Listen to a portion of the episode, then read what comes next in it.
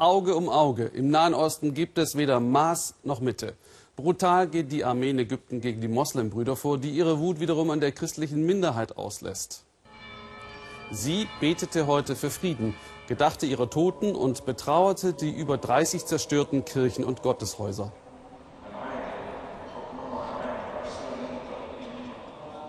Die Kopten suchen Schutz bei der Armee. Heute schienen alle Seiten erschöpft. An der Oberfläche dieses Konflikts geht es um politischen Islam gegen die Moderne. Dabei ist Ägypten über Religionsgrenzen hinweg eher konservativ. Nichts trennt Moslems und Christen, wenn es um die archaische Beschneidung von Mädchen geht. Offiziell ist Genitalverstümmelung verboten. Dieses Gesetz wird so gut wie nie beachtet. Daran hat keine Rebellion etwas geändert. Volker Schwenk konnte diesen Beitrag gemeinsam mit Nevin Hamdan vor den Wirren der letzten Tage drehen. Suher hat gern gespielt und viel gelacht. Sie war ein fröhliches Mädchen, sagt ihr Onkel. Die Mutter macht sich Vorwürfe. Suher wollte nicht zum Doktor, aber die Mutter hatte gesagt, doch, du gehst. Alle Mädchen hier sind beschnitten und du sollst es auch sein. Ich habe ihre Hand gehalten nach der Operation und die war eiskalt, aber ihre Brust war warm. Dann habe ich die Füße angefasst, die waren auch kalt. Und dann habe ich die Hand auf ihre Lippen gelegt und ich habe keinen Atem gespürt. Suher starb, als ein Arzt ihre Geschlechtsorgane beschnitt. Sie wurde 13 Jahre alt. Nein, wir werden in unserer Familie kein Mädchen mehr beschneiden lassen, nach dem, was jetzt passiert ist. Nie wieder.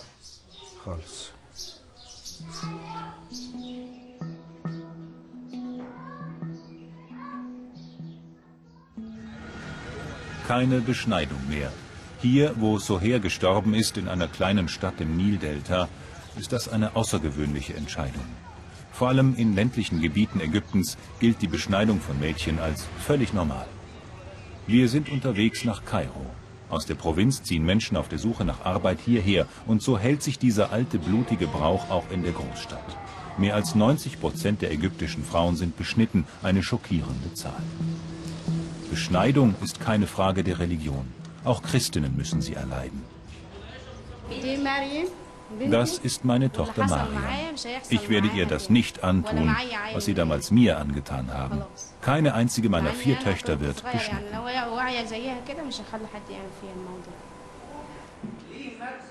In der Kirche wird über Genitalverstümmelung gesprochen.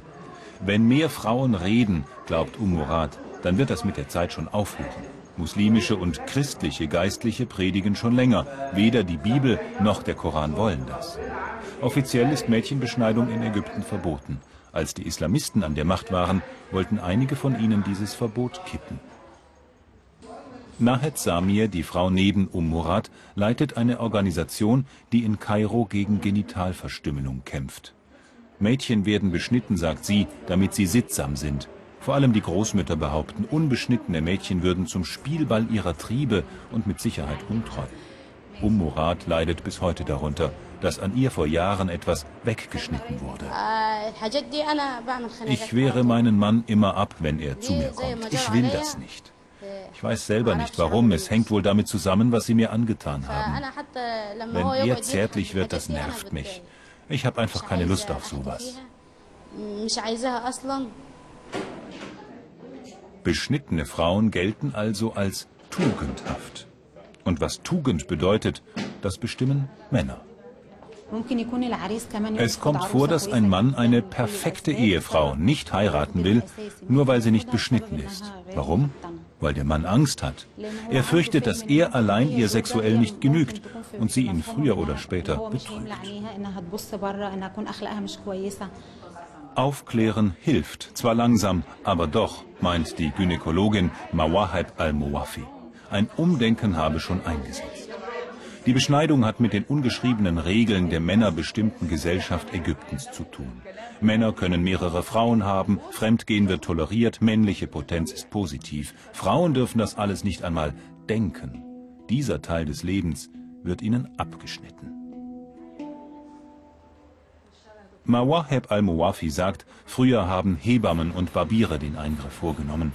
Heute sind es Ärzte. Drei von vier Beschneidungen macht ein Doktor. Es ist verboten, aber es wird gut bezahlt. Es ist schwer, einen Arzt dabei zu erwischen. Es ist üblicherweise eine geheime Absprache zwischen den Eltern und dem Arzt. Es passiert in der Praxis oder zu Hause bei dem Mädchen. Keiner weiß was davon. Man bekommt es nur mit, wenn es Komplikationen gibt bei dem Mädchen oder wenn das Mädchen stirbt.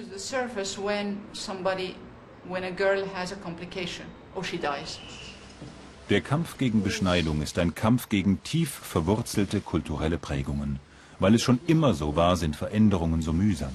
Aber anders als früher können Frauen heute Nein sagen, so wie Um Murat. Meine eigene Mutter hat gesagt, du musst deine vier Mädchen beschneiden lassen. Die machen dir sonst nur Ärger und ihren Männern auch. Aber ich hab's trotzdem nicht gemacht.